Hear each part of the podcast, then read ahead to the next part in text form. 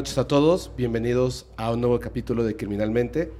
El día de hoy tenemos a una invitada súper especial, está con nosotros Liz Cerón. ¿Cómo estás? Eh, hola, muy feliz de estar nuevamente aquí en un contenido contigo.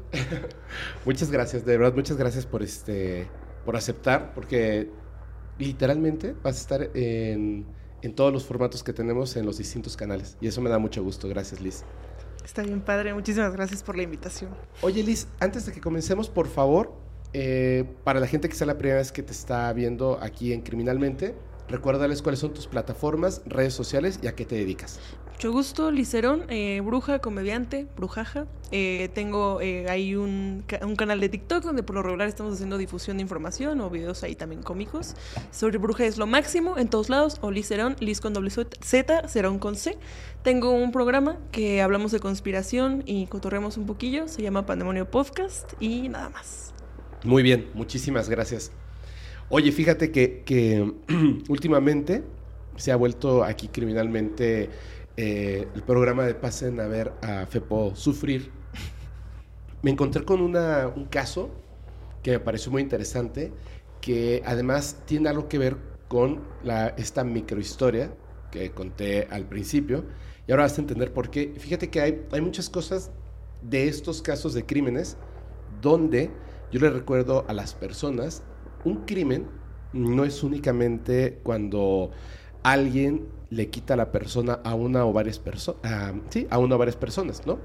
un, este, un asesino, un asesino serial, etcétera. Hay otro tipo de crímenes que incluso pueden ser más terribles que la misma muerte. ¿Has escuchado alguna vez una frase y a lo mejor tú hasta me puedes ayudar a, a, terminar esta frase? La peor enemiga de una mujer es otra mujer. ¿Y sabes qué? hay una cosa que es bien rara, porque justamente eh, en estas épocas y desde hace mucho tiempo, que, que no debiera ser yo el, ni siquiera el que hable de este tipo de cosas, porque me tocó estar en este lado de la moneda de, de las personas que hicieron durante mucho tiempo mucho daño. Estoy, me refiero a, a los hombres, ¿no? Pero también hubo un tiempo en la historia, breve, brevísimo, donde de alguna manera eh, era la influencia de las mujeres, no en la sociedad, pero sí en el núcleo familiar.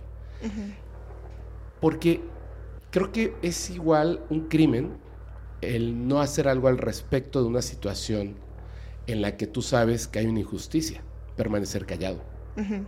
Entonces, ocurre una situación en Francia que de verdad siento que si no conoces esta historia, te va a escandalizar y vas a entender por qué estoy diciendo estas cosas.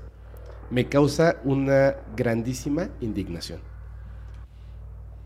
Yo sé que a muchas personas les gusta ver, digo, escuchar criminalmente. Solamente les voy a pedir que observen la siguiente fotografía.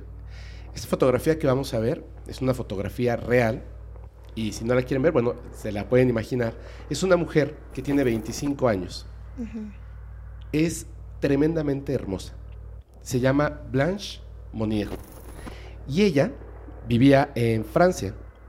Eh, todo esto ocurre 25 años después, obviamente, de su nacimiento. Su nacimiento el 1 de marzo de 1849. Estamos hablando ya de hace mucho, mucho tiempo. Y esta chica, además, pertenece a una familia que es una familia próspera, respetada de la ciudad. Esto ocurre en una ciudad que se llama Poitiers, en Francia. Y eh, esta familia está el padre y la madre. La madre se llama Luis Lenuit de Marconina. Esa es la madre, Luis, vamos a decirle más fácilmente. Y esta eh, familia de alta sociedad es como muy especial porque justo es lo que a veces nos imaginamos como en aquellas películas, novelas, historias, ¿no? De estas familias de Europa, específicamente de Francia, de la alta sociedad, donde eh, ella, la mamá, la, madre de esta familia, lo único que, eh, que, hace, o sea, en esta parte, porque digamos que por herencia, pues ya tienen mucho dinero, es acudir a cenas de gala, donde además de, estar en estas eh, cenas lujosas, en estas fiestas, pues dan como parte de su dinero a ciertas pues cosas así como benéficas que las hacen quedar muy bien en esta alta, altísima sociedad, ¿no? Galas, fiestas, cócteles y mucho más. Y su esposo es el padre de esta familia, se llama Charles Emile Monnier. Este señor Charles desempeñaba el cargo de decano de letras en la universidad de esta ciudad y también era eh, profesor de retórica. Lo cual es extraño porque digamos que mm, su fuerte del señor Charles era el poder de la palabra, pero parece que decidió no utilizarla porque es, híjole, ya ni digo más. Pero bueno, ahorita van a entender por qué. Este matrimonio pertenece, como repito, a la aristocracia, practicaban el catolicismo, dato bien importante, y además ellos se declaraban, sobre todo el señor Charles, él era monárquico. Entonces, está la mamá, el papá, y además de, de Blanche, hay un joven, su hermano, de nombre Marcel. Este, este chico tenía un año más que Blanche, y esta era la familia como tal. En su adolescencia, eh, se dice que Blanche comienza a experimentar problemas de nervios y trastornos alimenticios. De hecho, si recuerdan la fotografía que vieron al principio, sí, en efecto, Blanche es muy delgada.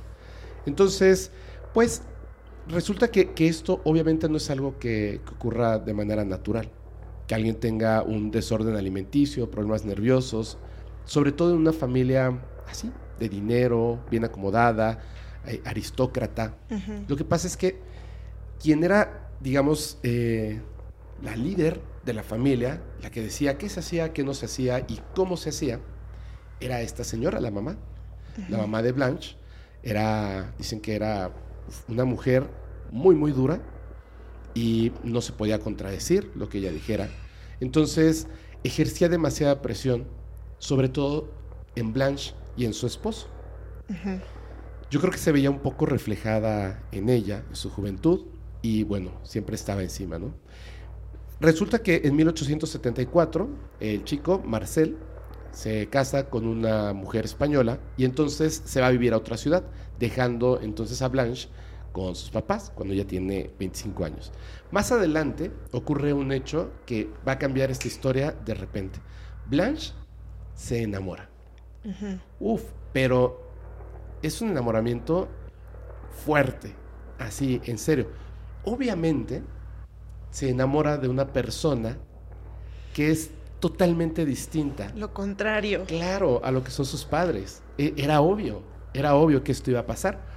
Y se enamora, se enamora de una persona que para los ojos de su familia, de su padre y de su madre, era por supuesto la persona equivocada. Esta persona de la que se había enamorado es un señor que, ojo muy bien a esto, es un abogado protestante y republicano. No solo esto, le llevaba muchos, muchos, muchos años. Por eso dije señor. Era una persona mucho mayor. Y no solamente eso, era pobre. Estaba en bancarrota.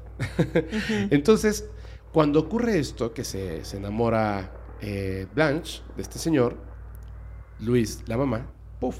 O sea, era el enojo más grande que había tenido en toda su vida. En toda su vida. O sea, ¿cómo era posible, pensaba Charles y Luis, que su hermosa hija, Blanche, se iba a enamorar de un hombre pobre, republicano, protestante, en bancarrota, mayor, pero mucho mayor. Entonces, bueno, cuando cumple 26 años, Blanche que mantiene una relación con este hombre, aunque a sus papás no les gustaba, los junta en casa para darles una noticia muy buena. Ella y su pareja han decidido casarse. ¡Pum! Entonces, los padres inmediatamente, pues, se enojan, entran en negación y hablan esa noche, Luis y Charles. Charles está molesto, por supuesto, por todo lo que, lo que se ha comentado, pero Luis ya está en un grado de enojo, de ira, que va más allá de lo que una familia en aquella época en Francia pudiera pasar. Entonces, le dice que tiene una idea. Como no, o sea, hablando con su hija, no entiende, van a tener que obligarla van a tener que obligarla a cambiar de parecer, porque no se va a casar con ese hombre. No lo va a hacer. Eso no va a ocurrir. Y no se trata de hablar ya con ella, sino de obligarla a que cambie de opinión. Entonces, le comenta su plan a su esposo, a Charles. Y Charles se da cuenta de que ese plan no debe ser ejecutado. Pero decide no contradecir a su esposa. Porque Charles le tiene miedo. Las personas que conocen a esta mujer de manera cercana la describen como una bestia. Y entonces esta mujer le habla a su hija y le dice, ven, vamos a hablar. Y con ayuda de Charles, la encierran en una habitación en el tercer piso de la casa. Y le dice, vas a estar aquí hasta que decidas cambiar de opinión. Y ella, Blanche, le dice, no voy a cambiar de opinión. No me puedes dejar aquí encerrada. Y me voy a casar. Y no importa lo que digas. Muy bien. Cierra la puerta y le coloca candado. Y a partir de ese momento, ella comienza a vivir en una pequeña habitación en el tercer piso de la casa. Por supuesto, cualquier persona en una situación similar pensaría que en un momento tu madre va a ceder. Pero no estamos hablando de una mujer cualquiera. Esta es una persona que tiene graves problemas mentales. Y empieza a pasar el tiempo. Y se desencadena una serie de eventos terribles para Blanche.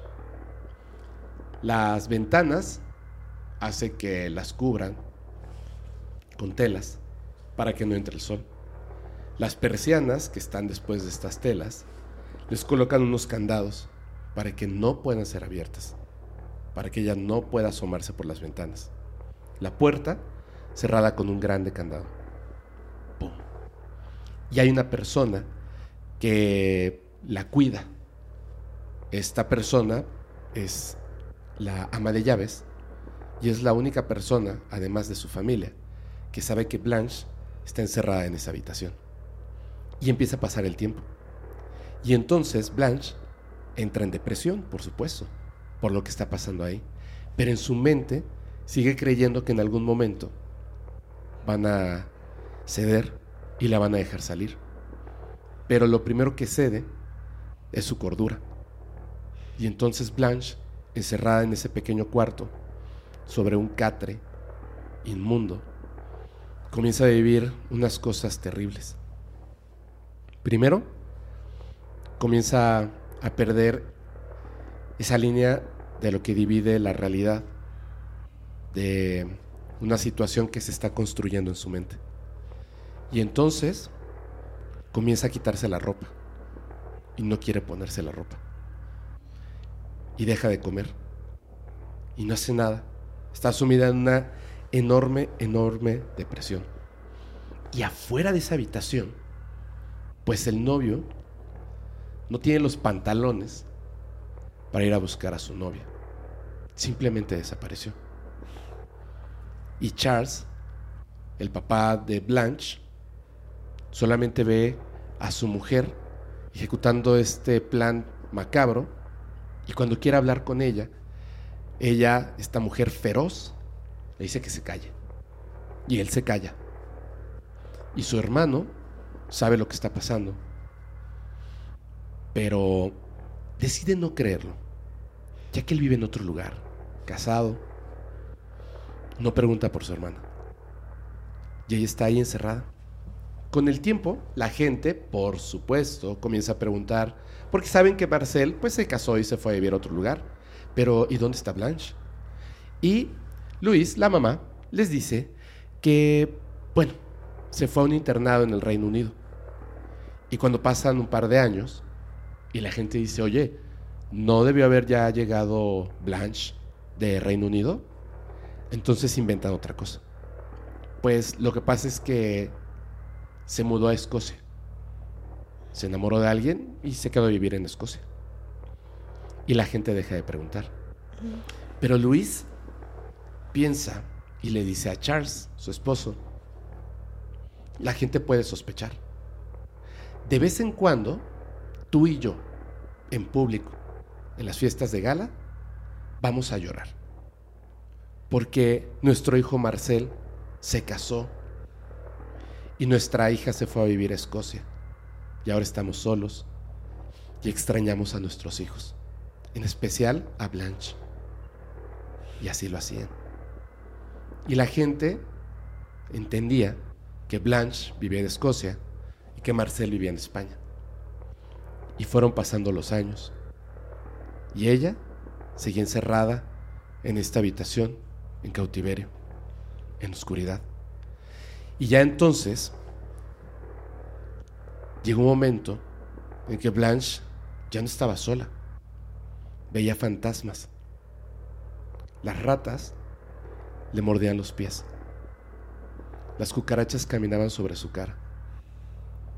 Sus uñas y su cabello jamás fueron cortados.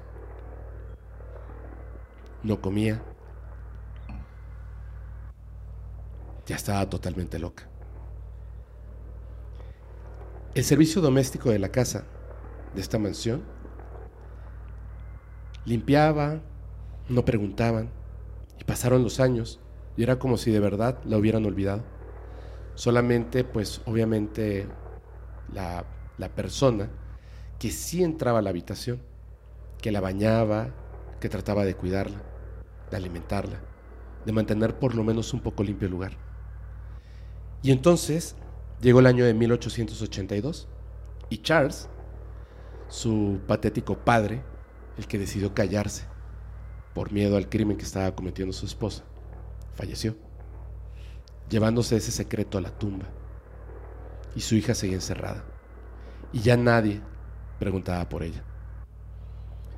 El novio que había tenido también falleció en 1885. Y jamás supo que su novia no lo había dejado, sino que estaba encerrada en una habitación. Y en 1891, Marcel, su hermano, regresó a vivir a París y se mudó a la casa frente a la de su madre, donde supuestamente su madre vivía sola. Pero Marcel sabía que su hermana vivía ahí. Y a veces, cuando estaba aburrido, hacía algo que le gustaba mucho, oler excremento. ¿Y dónde eh, esta persona, Marcel, podía conseguir olor de excremento? En la habitación de su hermana. Y entraba a leer el periódico, mientras su hermana estaba ahí, pudriéndose, enloquecida. Terminaba de leer el periódico y se regresaba a su casa. Y fueron pasando más y más años. Pero un día, en 1896, una persona escribe una carta anónima y la envía eh, con el jefe de la policía. Había pasado algo en esta mansión. ¿Recuerdas que había una persona que era la única que cuidaba a Blanche? Bueno, esa persona se llamaba Marie Ponit Face y fallece. Entonces la mamá se ve obligada en contratar a otra persona, porque ella no entraba a la habitación, por supuesto. Claro. En contratar a otras personas u otra persona que pudiera cuidar a su hija. Pero ¿cómo contratas a una persona para que cuide a una persona así? no se podía. Entonces, contrató a un par de mujeres para que ayudaran en el quehacer de la casa y de vez en cuando aventaran comida a esa habitación. Quitaban el candado y alimentaban a lo que sea que estuviera ahí. Entre ratas, orines, excremento, putrefacción, cucarachas. De esas personas que estaban ahí, las nuevas eh, mujeres que habían llegado a trabajar en este lugar era Juliette y Eugene Duveau. Y bueno, también parecía que iban a guardar este oscuro secreto, porque seguían trabajando como si nada. Y es entonces cuando el jefe de la policía, el procurador general de París, eh, de apellido Morillet, recibe esta carta anónima, la cual se leía lo siguiente, te lo voy a leer. Señor fiscal general, tengo el honor de informarle sobre un suceso excepcionalmente grave. Me refiero a una mujer que está encerrada en la casa de Madame Monnier, medio muerta de hambre, y que ha vivido en una cama podrida durante los últimos 25 años. En una palabra, ha vivido en su propia inmundicia. Este fiscal general Morillet no podía creer esas palabras. Simplemente era muy extraño una carta anónima de esta forma. Sin embargo, decide mandar a revisar la casa de esta persona. Y es entonces que llega esta acusación, ahora sí, al jefe de la policía, que es el señor Buchton.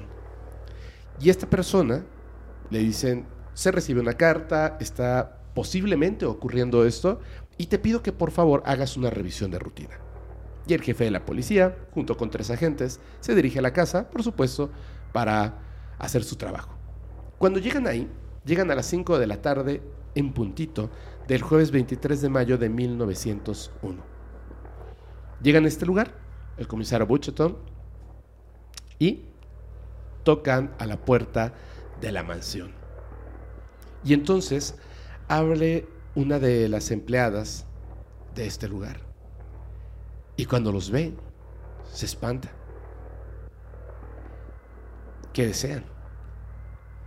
Queremos revisar la casa. Recibimos una carta que se dice que se está cometiendo un crimen aquí. Está la señora Luis. Dice sí. Pero eh, la señora se siente enferma. Tiene 75 años, usted comprenderá. Está en cama. Mm, no puedo permitir que ustedes pasen. Pero mire, allí enfrente vive el señor Marcel, que es el hijo de la señora Luis. ¿Por qué no pasan con él? Y si él les da permiso, pues adelante. Pero yo no puedo entregarles ese permiso, aunque tengan una carta firmada. Y el jefe de la policía inmediatamente se da cuenta de que algo está escondiendo. Muy bien. Cruza y toca la otra puerta y abre el mayordomo de Marcel.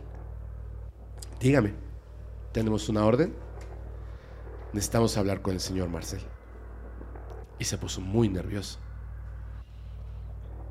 ¿Vas a evitar que revisemos la casa de tu madre? Y viendo a los policías, dice, no, por favor, pasen. Ingresan los policías y comienzan a revisar la casa. Revisan todo el primer piso y no hay nada. Y revisan todo el segundo piso y no hay nada. Y revisan el tercer piso y no hay nada. Y cuando están a punto de irse, cuando se dan cuenta de que no está pasando nada, algo les llama la atención. Algo apesta. Y conforme empiezan a caminar hacia un punto de una de las habitaciones, se dan cuenta de que ese olor es más y más desagradable. Y encuentran entonces una puerta secreta, cerrada con un candado. Señora Luis, abre ese candado. Es que les juro que no hay nada ahí. Por favor, déjenla así. No. Abre inmediatamente ese candado o vamos a tener que detenerla. Y la señora comienza a llorar y abre el candado. Y es entonces cuando comienzan a entreabrir la puerta que el olor es tan insoportable que los policías tienen que cubrirse nariz y boca para evitar vomitar. Y entran a este cuarto totalmente oscuro. No pueden ver nada. Solamente escuchan insectos y ratas caminando en el lugar. Movimiento. Uno de los policías se da cuenta de que las ventanas están tapadas con telas. Coge una de las telas y la arranca. Y en ese momento entra un golpe de luz.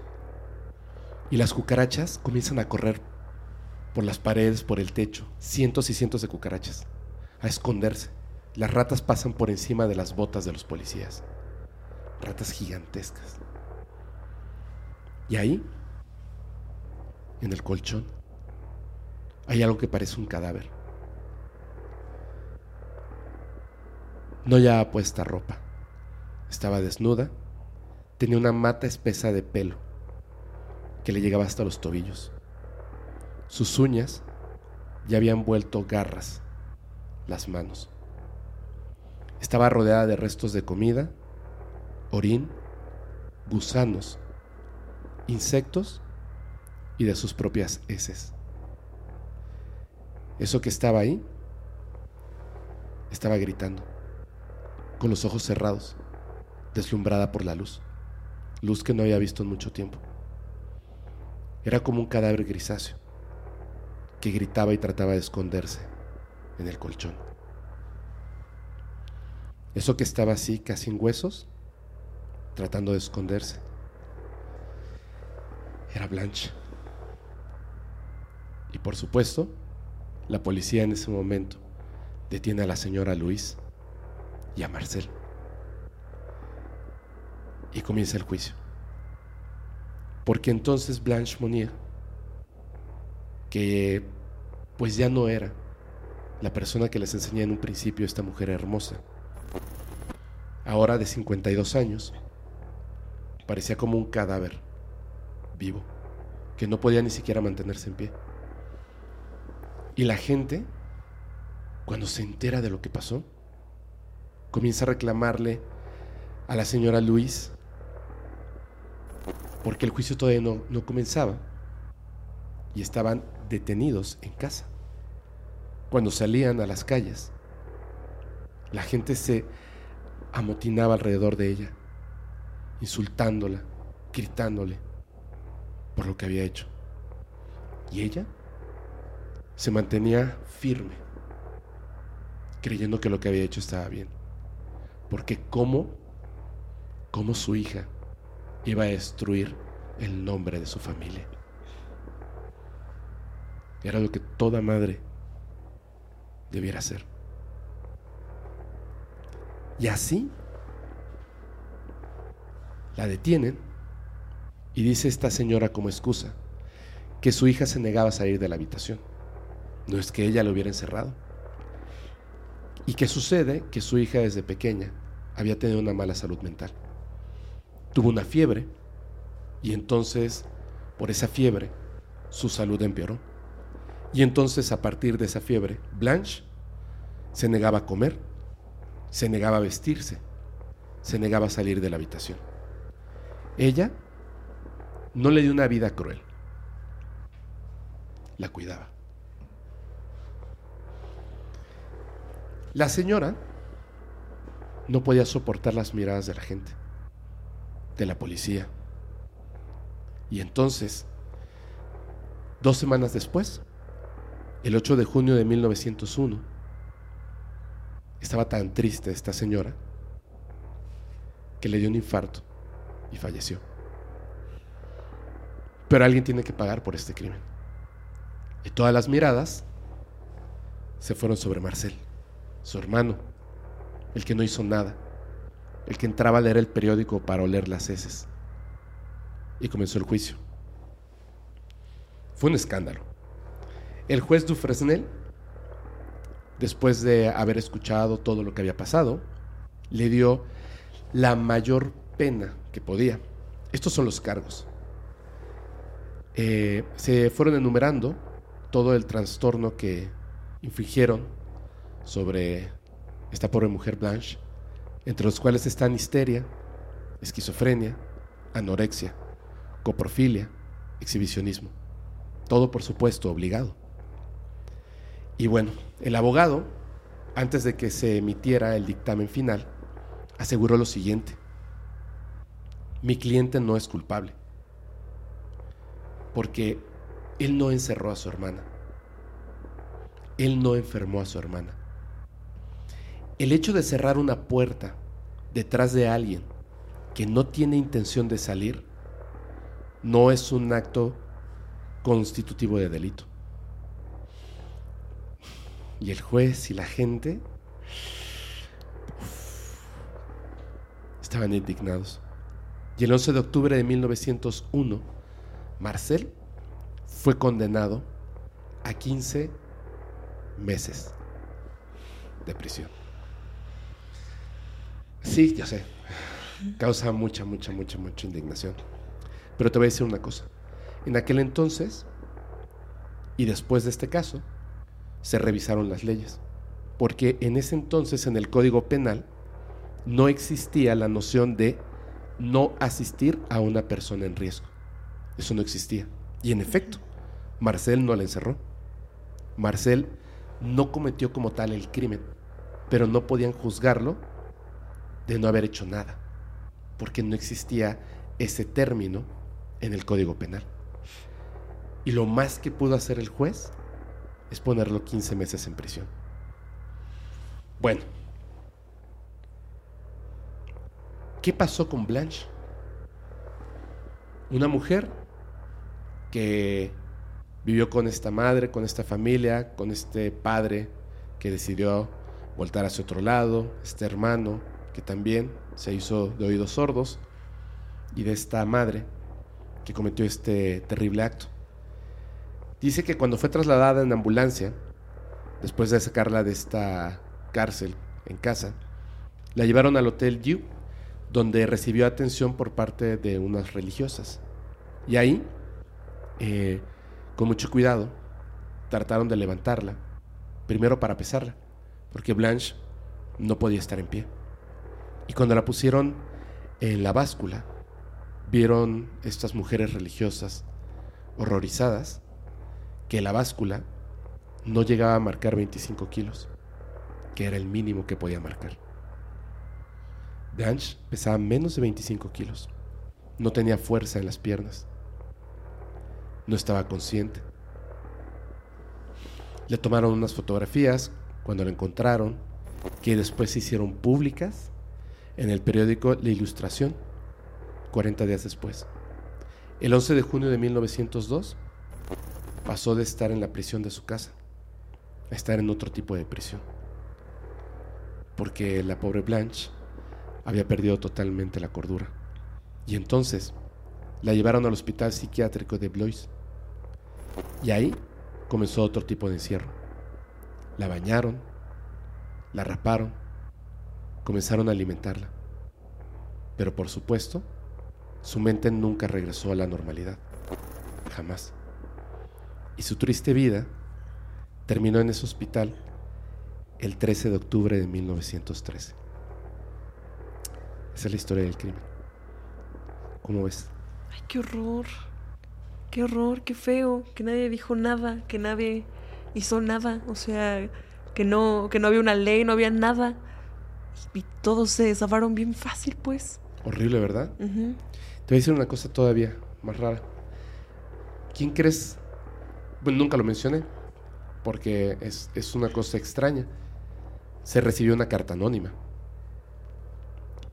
¿Quién pensarías? No es, no es ninguna de las personas de la historia, pero si fuera alguna de las personas de la historia, ¿por quién votarías que escribió esa carta? Pues yo asumiría por las nuevas empleadas que estaban ayudando ahí, ¿no? A mantener como todo en orden. Fíjate qué feo. Ninguna de ellas. Una de estas mujeres que trabajaban ahí, de estas nuevas este, personas que trabajaban, comenzó una relación con una persona, un teniente francés de nombre Jean-Luc. Y entonces, en un momento, en la noche, metió a Jean-Luc a la casa para tener relaciones sexuales con él. Jean-Luc sintió el olor y vio la habitación y le preguntó, ¿qué hay ahí? Y esta mujer le contó, como si fuera un secreto gracioso, que ahí dentro estaba Blanche, que llevaba 25 años ahí. Y Jean-Luc, una persona que entró ahí por otra situación, fue quien escribió la carta. Si no hubiese entrado, nunca hubiera salido. Blanche hubiera fallecido ahí. Qué horror. Está bien cañón como justo, o sea, no hubo ninguna empatía como de ninguna mujer, ¿no? O sea, Exacto. O sea, los hombres son unos pedazos de idiotas que nada más se quedaron callados y ninguna mujer tuvo empatía por ella. ¿Qué onda? El novio, ay, pues ya me quedo, no sé, No, adiós, pues bye, adiós. nada. El papá no se quería enfrentar a su, a su esposa y el hijo Maldito. se iba a leer el periódico ahí a oler las, la- las heces de, de su hermana. Sí. Y, y ni siquiera la primera señora que le estuvo cuidando. O sea. Se es- murió Y no dijo nada. no o sea, dijo nada. Que podría ser como, ay, mostró un poco de compasión y iba y la cuidaba y estaba al tanto, pero pues no. O sea, No, no manches. Sí, te digo que, que está, está, esa historia horrible, ¿no? sí, no. Y, y lo más triste es que no hay como un final feliz para Blanche. O sea, como. No. En ningún momento tiene su, su momento de recuperar su vida. O sea, solo se la arrebataron siempre. Su crimen fue enamorarse. Qué horror. Ese es el problema de creer en cualquier contexto de la sociedad que tienes la razón tanto que tienes poder sobre otras personas. Nadie, por tener la razón, tiene poder sobre otras personas. En ningún momento. Jamás. Eso nos debiéramos de quitar de la cabeza. Pensamos que tener la razón es tener poder. Son dos cosas distintas. Generalmente, eh, yo creo que siempre o casi siempre, cuando creemos que tenemos la razón, es cuando no la tenemos. Y esta señora creía tener la razón. Creía que esa era la forma correcta de que debiera moverse su familia en la alta sociedad. Y cometió un crimen brutal. Porque creo que, por eso te decía, ¿no crees que hubiera sido quizá menos peor si simplemente le hubiera quitado la vida? Sí, o sea, es que eso ya fue tortura. Fue tortura. O sea, yo no. Yo no entiendo. Porque siempre se dice que inclusive biológicamente como madre, pues algo como que prende eh, como un chip, ¿no? De mantener a salvo a, a la cría y apagadísimo el chip de la maternidad. pues. Apa- apagadísimo. Y de hecho, eh, voy, a, voy a hacer algo porque no conocías este caso. No. Alguna vez estoy seguro de que has visto las fotos de esta mujer y has pensado que se trata de alguna película de terror, una, una imagen de ese tipo y no lo que es en realidad. Mira, esta es Blanche en su juventud, tal cual, y esta es Blanche cuando la encontraron. Qué horror. Y es que aparte de todo, o sea, ya había escuchado algunos otros casos de que cuando dejan a alguien un montón de tiempo sin exposición a la luz del sol, eso termina completamente con... De- yo creo que le- de repente le daba la luz del sol cuando el desgraciado de su hermano iba a leer el periódico, porque si no, ¿cómo leería el periódico? Claro. ¿Cierto? Yo creo que era el único momento en el que a veces le daba la luz del sol. Porque a partir de que se muere la, la primera mujer que, que la cuidaba, entre comillas, que la cuidaba, a partir de ese momento ya ni siquiera la bañaban. Qué horror. Sí, horrible. Y, y qué loco, ¿no? O sea, este acto colectivo de hacer como que alguien no exista y ya. Exactamente. Esa- hacer como que alguien no existe. ¿Te acuerdas cuando eh, estábamos grabando el capítulo de Podcast Paranormal y de repente yo te comenté acerca de una brujería? Cancelé los micrófonos y te dije, creo que no debo decirlo. ¿No Sí, es exactamente esto? Pues es eso. Es eso. Pretender que alguien no existe. Ajá. Es un grupo de personas que se ponen de acuerdo y hacer que... Pretender que alguien no existe. Claro. No manches. Sí es cierto. Ay, qué feo. Sí, qué feo. Qué horror. Pero ahora te, te toca, te toca a ti hablarnos de, de otro- Cosas más feas.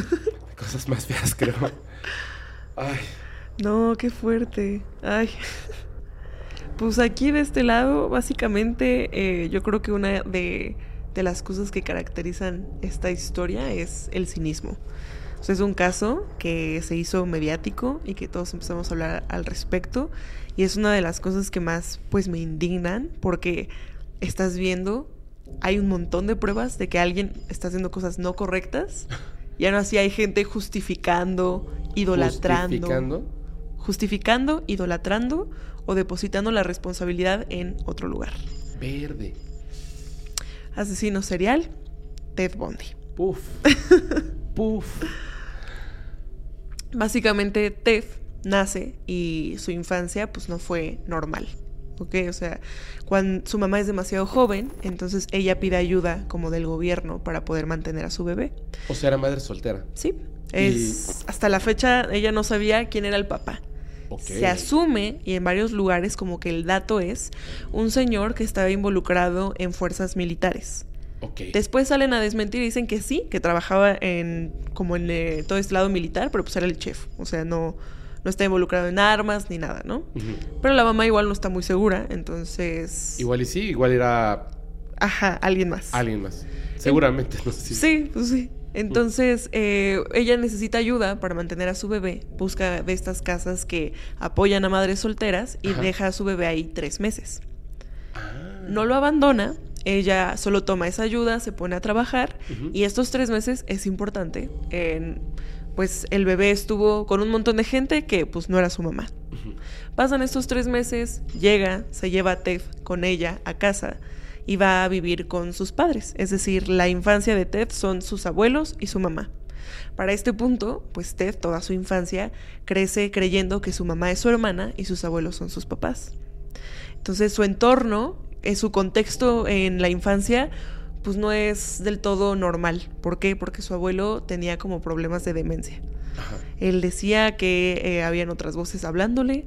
El abuelo tenía arranques de ira y violencia, donde eh, trataba mal a perritos bebés, eh, donde se expresaba muy mal, era muy intolerante a cualquier grupo eh, religioso, cualquier persona de alguna raza distinta, solo el señor odiaba muchísimo. Y, y o sea, a ver, en, aparte de tener sus ataques de demencia, lastimaba perritos animalitos, ¿Cachorros? bebés, animalitos en general, los pateaba, eh, no de, o sea, no dejaba que estuvieran en casa y era un señor sumamente agresivo. Verde. Y Ted creía que esta persona era su papá. Sí. Qué horror. Entonces, en lo que crece, Ted viendo es un arquetipo de mujeres que están en la casa, Uh -huh. pero pues son de un, vamos a decir, un perfil bastante sumiso. Es como un cero a la izquierda y este es el, el prototipo que me está educando. Exactamente. tipo que está mal. Sí, entonces el abuelo era tan, tan violento que de hecho en una de esas ocasiones a la hermana de la mamá de Uh -huh. eh, el señor la tira de las escaleras porque se quedó dormida haciendo alguna labor No y se desquita tirándola de las escaleras. Pero pues nada, Ted crece normal, todos dicen que era un niño súper simpático, que bien lindo. Cuando tenía tres años, la tía de Ted dice que como que se da cuenta que su sobrino tiene algo raro. Obviamente ella en ese momento no se da cuenta de lo que había sucedido, pero ya teniendo el contexto de en quién se convirtió su sobrino, describe que cuando tenía tres años estaba tomando cuchillos de la cocina. Y agarraba estos cuchillos y los ponía en la cama de su mamá mientras ella dormía. Entonces cuando la tía va a ver todo esto, levanta la cobija y hay un montón de cuchillos. Y mientras ve a Ted, Ted nada más sonreía y se reía, como un juego más de niños. En la madre. Entonces ella se saca de onda, pero pues en ese momento dices, son niños, a lo mejor no, no entiende, ¿no? ¿no? No dimensiona lo que es un cuchillo, no sabe que esto puede lastimar a alguien y pues nada, lo pasan por alto. Cuando ya cumple cuatro años, eh, la mamá de Ted toma a Ted, se van a vivir a Washington y la mamá de Ted se enamora de eh, un señor. Pero él pensaba que se había ido con su hermana. Ajá. Entonces se va con su hermana, no le queda muy claro que es su mamá y así va como en esto. Y pues ya, o sea, la mamá se enamora de un señor de apellido Bondi y de ahí toma el apellido. O sea, en general, pues como que tampoco hubo una presencia como de que era su papá, pues porque si en teoría es su hermana, pues también hubo una, una muy buena relación afectiva. Como su medio hermano, ¿no? Pues casi, sí. casi. Y como que no le caía bien y pues no, no hubo una relación afectiva importante. O sea, no hubo abuso, no hubo nada, pero pues no le importaba realmente. Entonces su infancia, te digo, muy buena. En la escuela todos decían que era súper inteligente, las notas más altas, el niño más adorable, simpático. Y así, así se mantiene hasta la prepa, la carrera. Él entra a estudiar psicología. ¡Wow! Y estudiando psicología se hace noviecito de una chica que se llama Stephanie. Que Stephanie Brooks es como su primer noviecilla. Y él la trataba súper bien. O sea, Stephanie eh, dura con él, era mayor que él, entonces em, están los dos estudiando psicología, dura bien la relación, nunca hubo ningún problema de, de violencia o algo, todo muy bien. Duran dos años, Stephanie se gradúa, Ted todavía no. Y Stephanie le dice a Ted, como sabes qué, es que pues siento que y ella describe, Ted no tenía una muy buena visión a futuro de qué quería hacer con su vida. No, no era un hombre muy maduro, como que siempre vivía en su mundo y me parecía iluso, tonto. Y por eso lo dejé, porque pues como que yo estaba buscando un hombre que supiera lo que quería, que tuviera un proyecto a futuro y como que Ted nunca mostró eso. Ted queda destrozado. O sea, él era como inteligente, agradable, pero era como o sea, no era todavía como que maduro. Yo imaginaría que por la edad. Juvenil. Juvenil. O sea, no teniendo como una proyección a cuando salga la carrera quiero trabajar en X oficina o tener tal meta, tal plan. Y tal vez para Stephanie, como estaba bien acomodada en una familia como pues con dinero.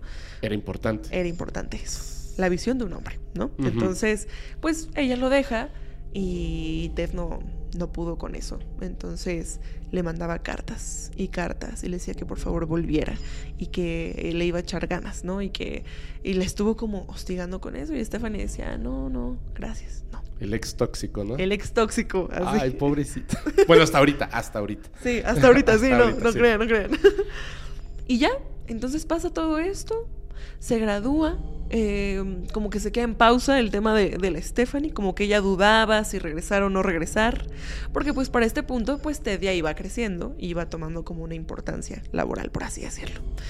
Entonces él es importante porque Ted eh, después se postula para estudiar derecho se mete a estudiar derecho y eh, se hace otra noviecita. Esta noviecita se llamaba Elizabeth. ¿Elizabeth? Elizabeth. Ok. Entonces con Elizabeth todo bien. Salían todo, pero pues algunos dicen que al mismo tiempo que estaba con Elizabeth le estaba escribiendo Stephanie y pues como que Stephanie accede y regresa con él. Para este punto, pues sí regresan a la relación, pero pues como que están a distancia, se mandan cartas y Ted solo deja de contestarle a Stephanie. Se desaparece de su vida. ¿De repente? De pronto. Ni siquiera le da una explicación de vamos a terminar, ya no quiero estar. No, solo deja de contestar, corta toda la comunicación y también la Stephanie como que dice, pues qué me importa. Entonces, mientras está en la carrera de, Derecho, está con su nueva novia, te digo, no hay tampoco un problema de pues violencia o de que se pase de, la raya con Elizabeth. Y pues él solo empieza a tener eh, un trabajo, vamos a decir, importante. Él empieza a, meterse en temas políticos, en todo este rollo como de Seattle. Y entonces él empieza a apoyar toda la campaña política de eh, alguien de los Rockefeller. ¿Quién fue? uno de los chavos de los Rockefeller. o sea, uno de la familia Rockefeller, de, las, de las 13 familias más poderosas del planeta. Exactamente, por eso me parecía importante mencionar que era uno de los Rockefeller, porque aquí está, Nelson Rockefeller, apoya la, la, campaña de Nelson Rockefeller. Me parece importante porque obviamente hay teorías de conspiración alrededor de, de esto. Ándale. Entonces solo guardemos datos. Ok, me acabas de dar este... Uy. Ajá. A ver, bueno, bueno, bueno. Luego voy a investigar eso. Ahí vamos para allá. Sí, a ver. Pues ya, estuvo en todos estos temas políticos y todo este rollo. Y ah. entonces, pues como que te das cuenta que para empezar, Ted como que dijo, qué padre la universidad, nunca saldré de aquí, porque dos carreras, ¿va? Y entonces es cuando él, una, una mañana, solo dicen que despierta, y por allá de 1970 es la década en la que inicia a, a dejar de ser esta persona tan agradable literalmente. O sea, un día despierta y... Entonces en 1970 inicia toda esta situación. ¿Cómo empieza? Pues empieza, eh, o sea, siempre presentándose como una persona sumamente agradable. Él a propósito usaba como un cabestrillo y se mostraba como lesionado. Entonces iba y buscaba a alguna mujer que cubriera ciertas características, pero esto se dan cuenta después. Ajá. Él ve a una chica y su rango de edades eran 18, 20, 20 y algo. No, no pasaba ahí, era como mucho de esas edades, porque eran universitarias. Se movía bajo este contexto. ¿Pero él seguía estudiando la carrera? Él seguía estudiando la, La- la carrera. segunda, ajá. Ajá. Entonces él está ahí y como está lastimado, llegaba con una mujer y le decía, oye, pues es que estoy lastimado, ¿no me ayudas a, a prender mi coche? Y pues sí, era una mujer que llegaba y veía a alguien herido, sumamente agradable, con facilidad de palabra. Y que además era... Era guapo, era, atractivo. muy atractivo, Era atractivo, no era, no era feo. Entonces, pues decían, pues claro. Y entonces cuando ya lo acompañaban a su auto, él ya revelaba sus verdaderas intenciones. Y entonces para esto llega su primer asesinato, que esto sucede en 1974 específicamente, cuando eh, está Johnny Lenz y le hace lo, exactamente esto mismo de acompáñame aquí a mi coche y no sé qué, y le pega con un fierro en la cabeza. O sea, cuando ella estaba dentro encendiendo el coche, la golpea, ¡Sas! Y entonces se desmaya, se desmaya y se lleva el coche. se la lleva. Se la lleva. Ahora aquí obviamente pues no tenemos mucho énfasis porque él obviamente no estuvo como entregando mucha info, pero sí se decía que abusaba sexualmente de sus víctimas. Ajá. Que aquí es donde ya empieza lo raro y lo turbio, porque si era antes y después del asesinato, cuando ¿Ah, abusaba sí? de ellas, sí. Tenía ya tendencias como pues a la necrofilia. Entonces, eh, lo que sucedió es que con esta barra de hierro, pues la, la golpea y como que empieza a ver una cadenita de mujeres en la universidad y en esta zona que empiezan a desaparecer. Entonces ya empiezan los nombres y empiezan a decir que también es una chica llamada Linda Annie Haley y también La- o, o sea, eh, otra de las desaparecidas. otra de las desaparecidas. Y entonces nadie conecta, nadie comprende qué sucede, o sea, se ven como hechos aislados, mujeres que desaparecieron y no saben cómo mueren porque no saben dónde están los cuerpos. Asumen que obviamente que, que las están matando, pero en realidad lo único que tienen son mujeres desaparecidas de, de un campus universitario. Exactamente. Ok. Entonces lo que sucede aquí es que empieza ya a llevar un modus operandi donde básicamente él lo que hace pues es cambiar su, o sea, cómo se veía físicamente. Se dejaba el bigote, a veces la barba, se cambiaba el, El cabello. el cabello. Entonces cuando ya eran ocho personas desaparecidas en esa universidad, como que dicen, un momento, aquí están desapareciendo personas, ¿qué está sucediendo? Hubo un momento en el que se asume que fue eh, por un tema de algún rito satánico o algo, pero Ajá. no logran comprobar nada. Entonces, solo no saben qué sucede, por qué desaparece la gente o qué pasa. Entonces, lo que empieza a hacer Ted es tener un modus operandi de cada vez que en una ciudad ya empezaban a decir, oigan, oigan, algo aquí está muy raro. O sea, hay gente que está desapareciendo y, y bla, bla. Solo se iba a otro estado, cambiaba su apariencia y volvía a hacer lo mismo con chicas de este mismo rango de edad. También en, otras universidades. En otras universidades, como que muchos de sus crímenes es en universidades hasta el momento en que ya lo tienen detenido, pero vamos allá. Entonces lo que sucede es que va, se muda a Utah. Y entonces en Utah también eh, pasa lo mismo, desaparecen otras tres chicas y no saben qué onda. Y entonces hubo un momento en el que empiezan a sospechar y vincular, esto ya después uniendo como los puntos hacia atrás, Ajá. que tal vez, y él en ese momento, pues se unió a, a los mormones. Y en ese tiempo, en Utah estaba sonadísimo el caso de que los mormones se proclamaban polígamos. Y por eso cuando tú ibas a cualquier ca- casa de personas que estuvieran en este contexto religioso, en esa zona geográfica en específico, Ajá. habían un montón de personas y decían, somos polígamos, por eso somos todos pareja y aquí estamos aquí, todos. Pero pues realmente era tráfico de personas. Verde. Entonces, sospechan, tal vez, una de las teorías es que eh, pues él estaba contribuyendo a ese tráfico de personas. Pero pues de todas maneras, como que pues no se tiene nada, nada muy claro. O sea, él, era, él había sido pulcro al momento de cometer sus delitos, porque nadie estaba sospechando de que era una misma persona haciendo todo esto. claro. ¿Qué sucede? Que algo falla. Entonces, el error que él cometió eh, es que con una chica de nombre Carol Daronch, eh, Ted- o sea, Ted tenía esta cosa de o cambiaba su apariencia física o fingía tener roles como de autoridad. Entonces, llega, detiene a Carol y le dice que su coche eh, lo quieren robar y que él es un oficial de la policía Ajá. y que quiere mantenerla a salvo. No sé cómo, entonces ella eh, dice como que primero está sacada de onda, pero al final Ted la convence, porque era muy adorable y facilidad de palabra. Entonces la sube a su coche. Ted le dice a Carl, ven a mi coche, a mi unidad, porque policía. Y entonces una vez que la chica accede a subirse al coche, él no se aguanta y muestra sus verdaderas intenciones. Entonces le intenta poner una de las esposas. Ella intenta forcejear. Él ya estaba a punto de poner las esposas para generar todo el crimen, por así decirlo. Pero ella, forcejeando, alcanza a darle un golpe. Se alcanza a zafar del coche porque antes de que le terminaran de cerrar las esposas, solo con esta, pues avienta el golpe, como puede forcejear, se sale y se echa a correr. Y entonces tienes a tu primer testigo viva de lo que está sucediendo. Ella llega a, la policía y entrega toda la información. O sea, este era el coche, estas eran las características, así era esta persona, eh, las esposas. Ya tenemos el antecedente de las esposas. Esto fue un 8 de noviembre. ¿va? Esto es un 8 de noviembre del año 1974. Ok. Entonces, esa misma noche del 8 de noviembre, como que no se queda conforme de no lograr este crimen, ¿no? Entonces, esa misma noche se va a una. Eh, va a una como escuela donde hay una obra de teatro, ¿va? En esta obra de teatro, él eh, primero le hace exactamente lo mismo. Se acerca una chica y le dicen, ¿sabes qué? Quieren robar tu coche. No, ¿cómo crees? Sí, vamos, acompáñame a que no te lo roben. Y entonces esa noche desaparece una chica de 17 años. Perde. Los papás reportan la desaparición. Y entonces, eh, como todos sabían que iba a estar en esa obra de teatro, no encuentran absolutamente nada más que las llaves de las esposas en el estacionamiento, ahí en el piso.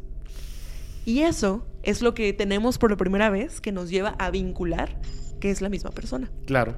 Platicando con otras personas y haciendo las investigaciones de rutina, una de las chicas que estaba también ahí en el contexto de la obra, dice que un chico bastante sospechoso se le había acercado a, informarle que le querían robar su coche. Pero como ella era directora de la obra, no tuvo tiempo y no pudo salir.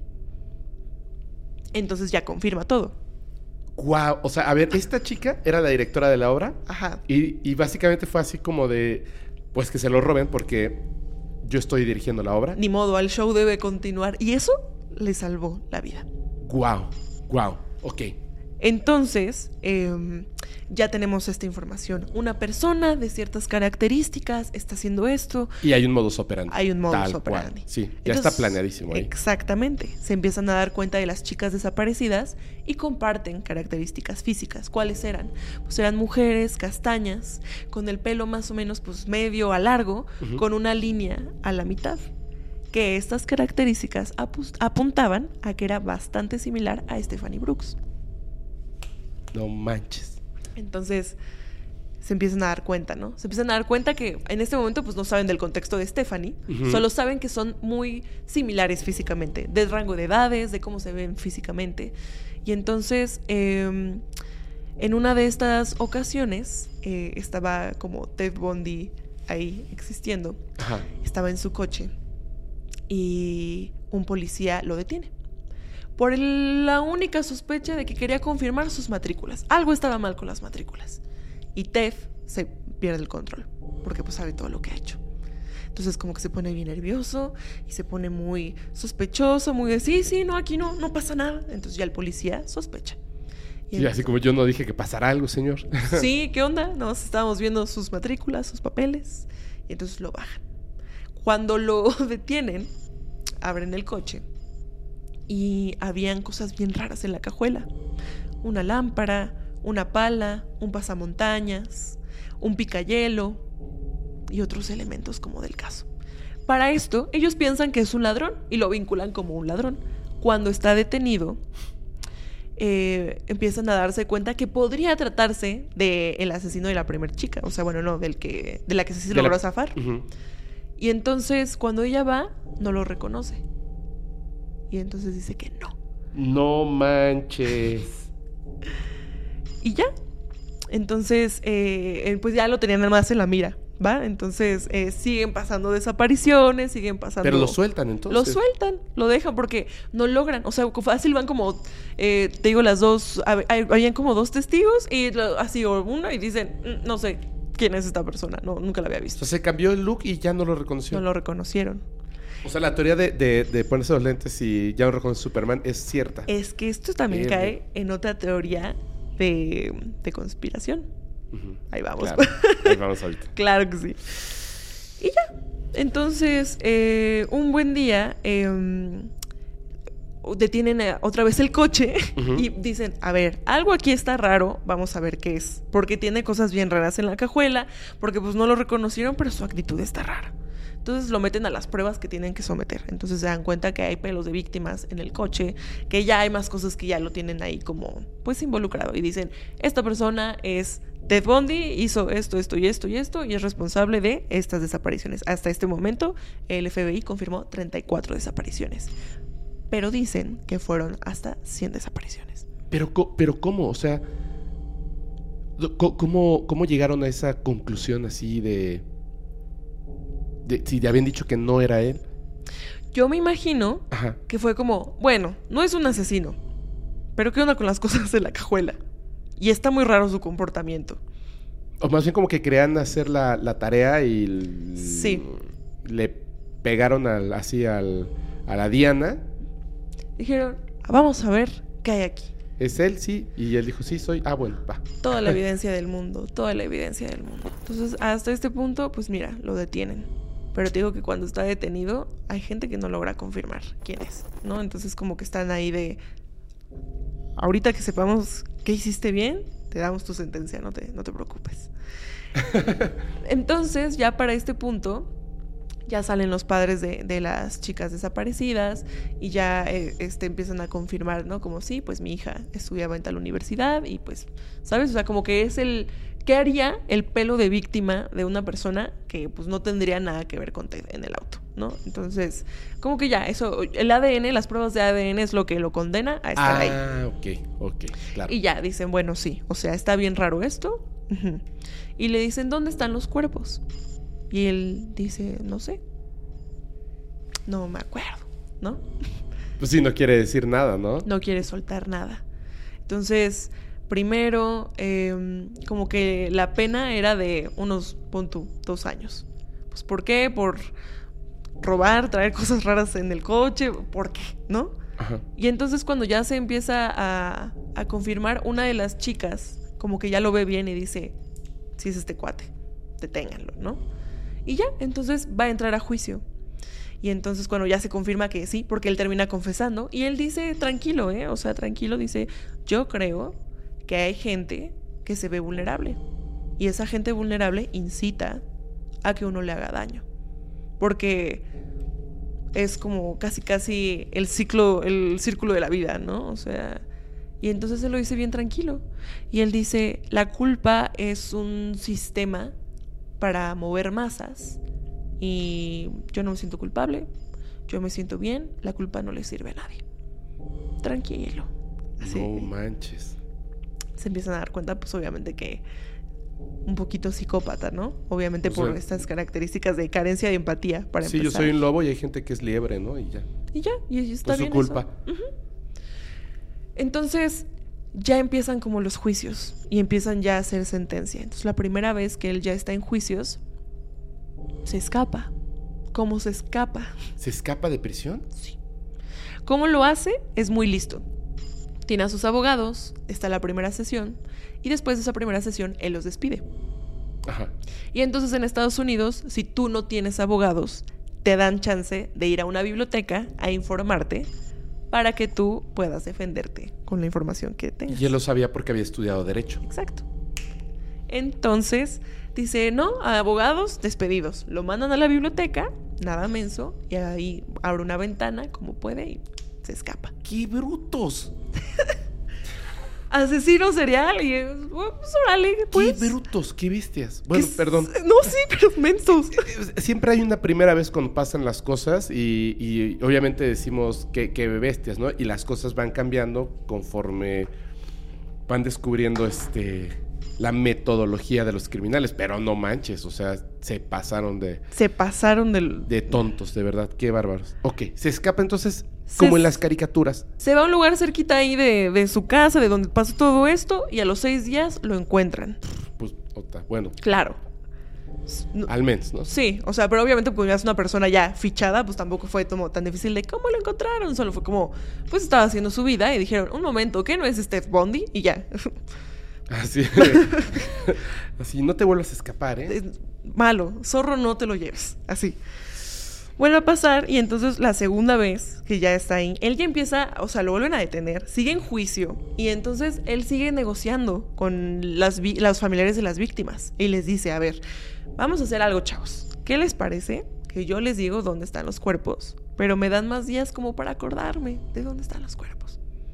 Al principio, pues sí, ¿no? Soltaba información y empezaron a encontrar los cuerpos de chicas, ¿no?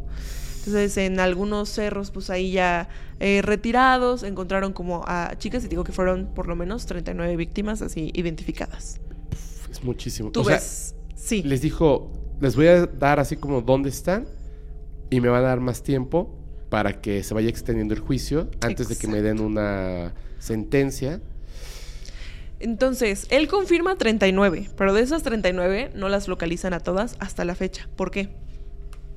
Porque él empieza a soltar información y empiezan a identificar cuerpos y no sé qué y así. Poquito a poco, poquito Poco a poco, poco a poco. Y se está dando cuenta que él solo estaba extendiendo su tiempo de vida. Porque al momento en que dice, sí, yo maté 39 personas, le dicen, ¿sabes qué? Toca silla eléctrica. Entonces, pues es ejecución. Y pues él solo estaba haciendo lo posible porque no le llegara la muerte. Entonces, pues al día, eh, pues estaría, no sé, entregando una o dos víctimas, ¿sabes? Entonces, en lo que es la investigación y Y extirpar. nos vemos en la y- próxima sesión y la y próxima sesión. Ya llega un punto en que los familiares de las víctimas están hartos. Están muy hartos y dicen, como sabes que ya no me interesa saber dónde está el cuerpo. O sea, yo lo quiero muerto. Ya no quiero, ya no quiero estar peleando con él, ya no quiero saber nada. Tener que estar aquí, otra vez, verlo, De nuevo. verlo. Y verlo. Y el tipo seguramente estaba, o sea, con toda su carita de guapo, con su con su esta actitud, este, Sí, que justamente para este punto, pues ya este juicio es bastante mediático. Y cuando él está en la cárcel, le llegan cartas de fans. Mujeres. Diciendo que es muy atractivo y que es muy listo y que qué manera de expresarse. Está bien raro porque la segunda vez que está aprisionado, eh, vamos a decir que su cuarto de celda pues estaba así, ¿no? Y en el techo había como un conducto, un canal, que ese daba exactamente a los departamentos de la gente que estaba ahí en la cárcel, ayudando, y- o sea, ahí vivían, pues. las personas que trabajan en la cárcel. Exacto. Que no estaban encerradas, que trabajan en la cárcel. Exacto. Era como un ducto de aire, ¿no? Ajá. ¿Por qué pondrías a un asesino serial en la celda que tiene justamente esta característica? Hay gente que afirma que Ted inclusive dejó de comer para pasar por ese hoyo. Entonces, un día lo vuelve a hacer. Dice, ay, otra vez. Ya que pues. Ya aquí, ya que.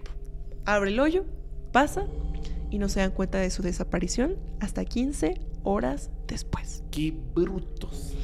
Eso, eso no puede ser una, una idiotez. Eso sí hay teoría conspirativa. ¿Verdad Por supuesto. que sí? No, no claro que claro. sí. Claro que sí. Entonces pasa todo este rollo. Ahora sí, cambia de identidad, se va a Chicago esta vez y va a una universidad.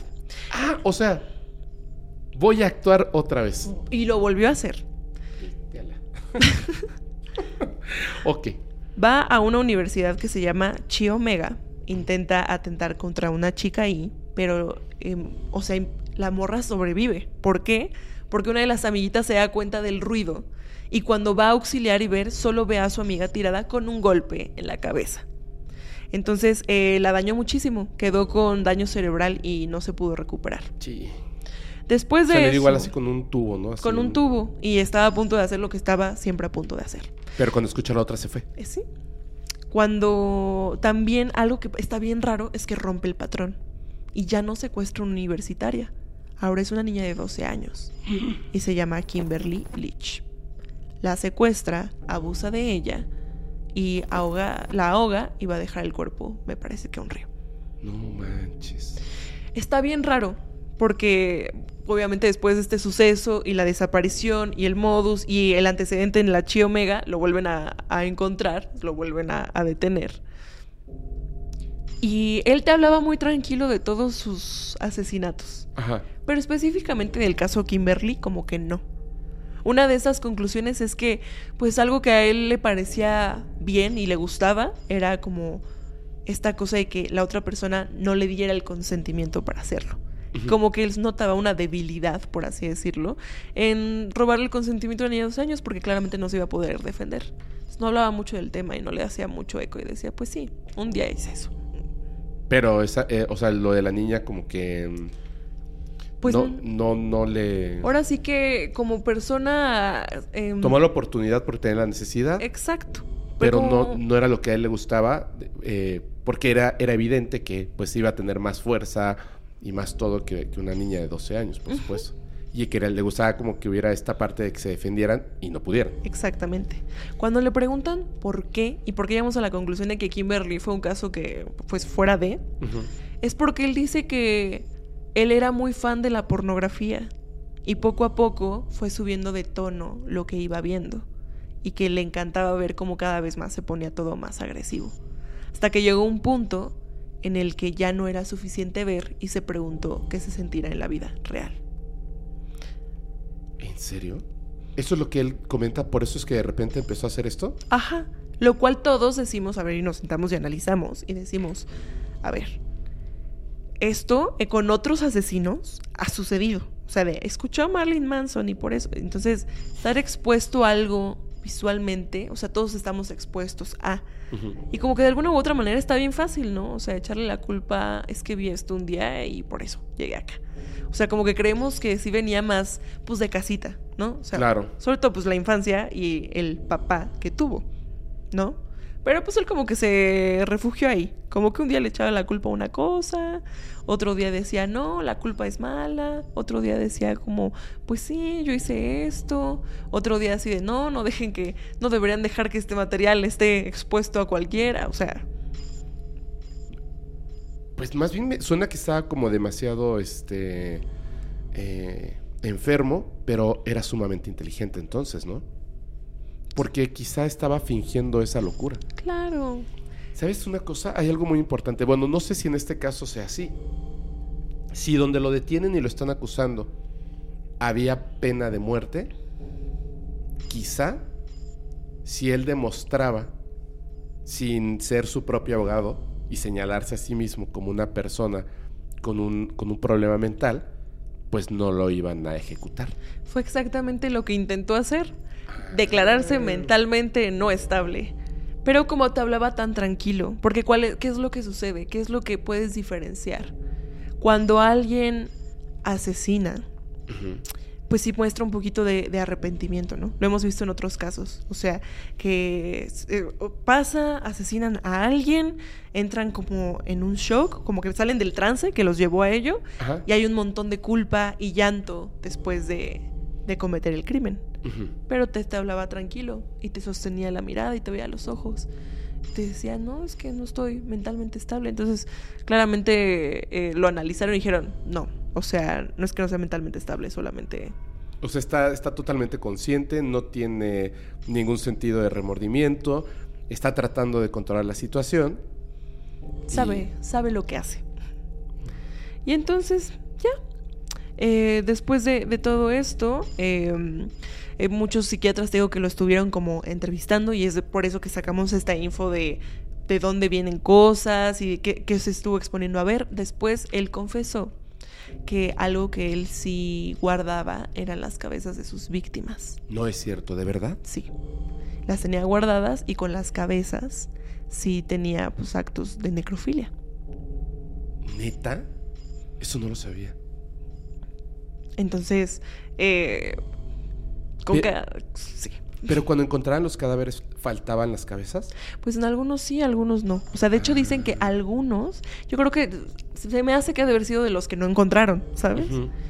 Pero describían que todavía hasta él los maquillaba, o sea, maquillaba las cabezas para que se vieran lindas. Verde.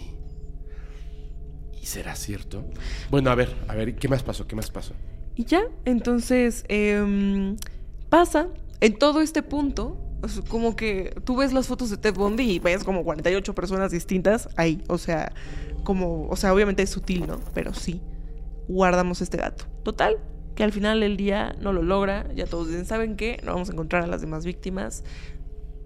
Ya, o sea, ya mejor que, que se ejecutado. sentencia. Sí, y entonces, em, pues ya, lo ejecutaron y quedaron como un montón de preguntas alrededor, como qué pasó. Trataron de, de eh, mantenerlo también con vida el mayor tiempo posible porque les ayudaba con otros casos, ¿no? Porque estaban haciendo este análisis de la mente del criminal, o sea, cómo funciona, que estaba eh, ocurriendo todo esto de la triada McDonald, eh, como ciertos patrones de conducta, la división entre un tipo de, de mm, criminal de este tipo que, es este planeado, el que es un arrebato de, de, emoción.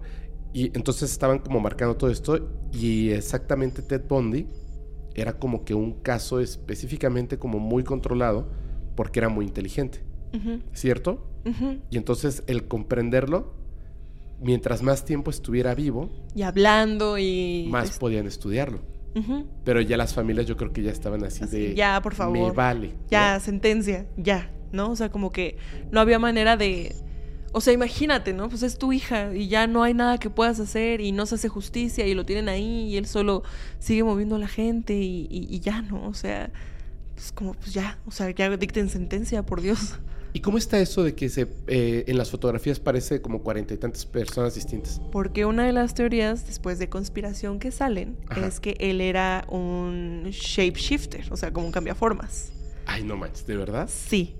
Y está bien raro. ¿Ves que hay un capítulo de, expedientes que, literalmente creo que está basado en, un Ted Bundy? Que es un capítulo de expedientes secretos de un señor que cambia de formas y también comete un montón de asesinatos y así. Sí, es cierto. Ajá. Entonces, eh, algo que dice su tía es que dice que, que sí. O sea, que había un montón de veces que le daba un montón de miedo a su sobrino favorito porque parecía a otras personas. Y eso explicaría por qué de plano no lo, no lo identificaban y cómo le era tan fácil salir prófugo un montón de tiempo cuando ya lo estaban buscando. Entonces que no solo era como cambiarse el look, o sea, que no era solo dejarse barba o el bigote o cambiarse el, el como, ajá, el, peinado. También era que él cambiaba de forma. Pero obviamente pues esto no, no va comprobado de alguna manera. Mmm... No, o sea, claro que no digo, es una teoría conspirativa. Lo que pasa es que estoy pensando en. ¿Tuviste esta película Fragmentado? ¿La viste? Ok, en, esa película dicen algo, obviamente está llevado a la exageración. O sea, M. Shyamalan lleva, lleva ese dato a la exageración, pero es cierto. Eh, estas personas que tienen varias, o sea, esta enfermedad en la que tienen distintas personalidades, llegan a cambiar digamos, a, vistazo, hacia un simple vistazo, llegan a cambiar su forma física. Pero no es que cambien su forma física. Por ejemplo, hay personas que se dedican a la actuación en teatro y a veces migran eso al cine con ciertos como detalles. No, no me refiero únicamente a bajar de peso, subir de peso, ni, ni lo que te puedes poner así. no te ves igual con el cabello lacio cuando tu cabello es chino y al revés etcétera, sino que en ese cambio de personalidad, tu cuerpo adopta posturas y gestos distintos.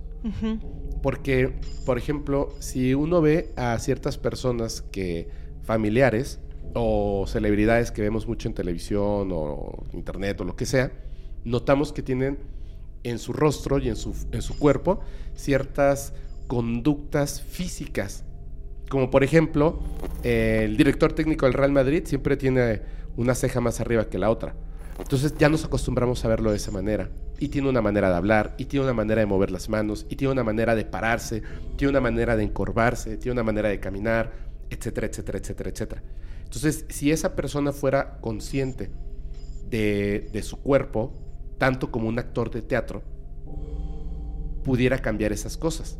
Y entonces, en lugar de estar, no sé, a lo mejor bien, bien, bien parado, a lo mejor eh, vas a apretar los hombros, vas a bajar el, derecho, vas a tratar de que tus cejas se mantengan iguales, vas a sonreír distinto, vas a inflamar el estómago, vas a meter el pecho, etcétera, etcétera, etcétera, y caminar distinto.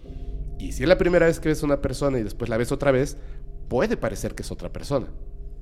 Pero en efecto es la misma, ¿cierto? Hay grandes actores y actrices que no es que tengan maquillaje encima, pero los ves entre las fotos de una película a otra y parecen ser otras, otras personas. Y en esta enfermedad, que es, digamos, la que se propone en la película de Fragmentado, eh, esta persona, y que lo hace, de hecho, el actor perfectamente bien, porque se, eh, se entiende mucho eso, solo que es muy peculiar su rostro, cambia físicamente. Pudiera ser que desde que era un bebé tenía esta enfermedad y quizá por eso a veces Ted Bundy tenía una manera de referirse a sus crímenes y a veces otra. Fíjate esto, o sea, ojo, lo que estoy diciendo, que a lo mejor este, no tiene nada que ver con el caso, pero un asesino serial que tiene un modus operandi no lo cambia simplemente porque sí. ¿Me entiendes? Pero cuando comete el crimen con la niña de 12 años, cambió el modus operandi. Porque si hubiera sido porque era lo único que había, se entiende. Tenía la necesidad de cometer el crimen, porque intercambian su necesidad sexual hacia la necesidad de cometer un crimen. Pero hubiera sido otra mujer de 17, 18, 19, 20, 23 años, no de 12. Entonces hay mucha diferencia, muchísima. Y no le gustaba hablar de esto, porque quizá era otra personalidad. ¿Me entiendes? Claro. Está, está loco, o sea, se consideró en algún momento, pero es que si eso hubiera sucedido, sí lo hubieran declarado mentalmente no estable. Sí, es cierto. Entonces, una de estas teorías de conspiración, Mm. literalmente, es que pues fue el MK Ultra. Eso desde, desde el principio lo pensé por la época. Uy, o sea, estaba exactamente en el momento. Exactamente en el momento. Pero ahora te pregunto algo. Si fue, digamos, el MK Ultra, Ted Bundy consumía sustancias. Pues este punto me parece que no. O sea, no hay ningún dato que, que nos arroje alguna adicción o algún consumo de algo. Pero su novia, la de con la que anduvo en la facultad de Derecho, Ajá. saca como un libro diciendo como cómo fue esa relación, ¿no? La, la que fue su segunda novia. Ajá. Elizabeth. Elizabeth. Ella saca este libro y en uno de estos fragmentos como que él le llegaba a contar en algún punto cosas. Supongo, asumo, que después se pusieron en contacto, ¿no? Porque no es como que en el momento él cometiera crímenes o asesinatos. Después, me o sea, hablaron como al respecto. Y Ted le decía que había una fuerza. Una fuerza que le decía qué hacer, cómo actuar y que esa fuerza eh, estaba acompañándolo. Pero que hubo un momento en el que cuando la fuerza se iba ya no era necesario hacer lo que hacía. Que, que era la fuerza, ¿no? O sea, muchos dicen como, no, pues es que fue el MK Ultra, pero no, otros que, pues unas voces, pero es que si fueran unas voces, otra vez, mentalmente no estable. Entonces, como que todo apuntaba a que como si estuvo metido en campañas de política y como si estuvo bien pegado al gobierno, Ajá. pues estaba como de alguna u otra manera ahí. Era un candidato factible para el MK Ajá, Ultra. porque realmente no es que consumiera como algún psicodélico O no lo sabía.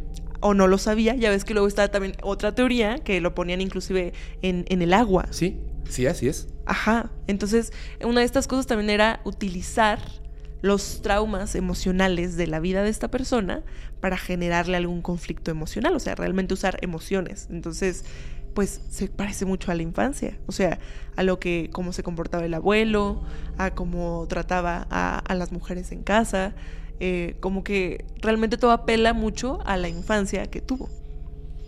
Mira, hay, hay un detalle que, que, híjole, porque a mí me encantan las teorías conspirativas. Y el MK Ultra, así, uh, mi fab. Hay, hay un detalle que, que ocurría con el MK Ultra.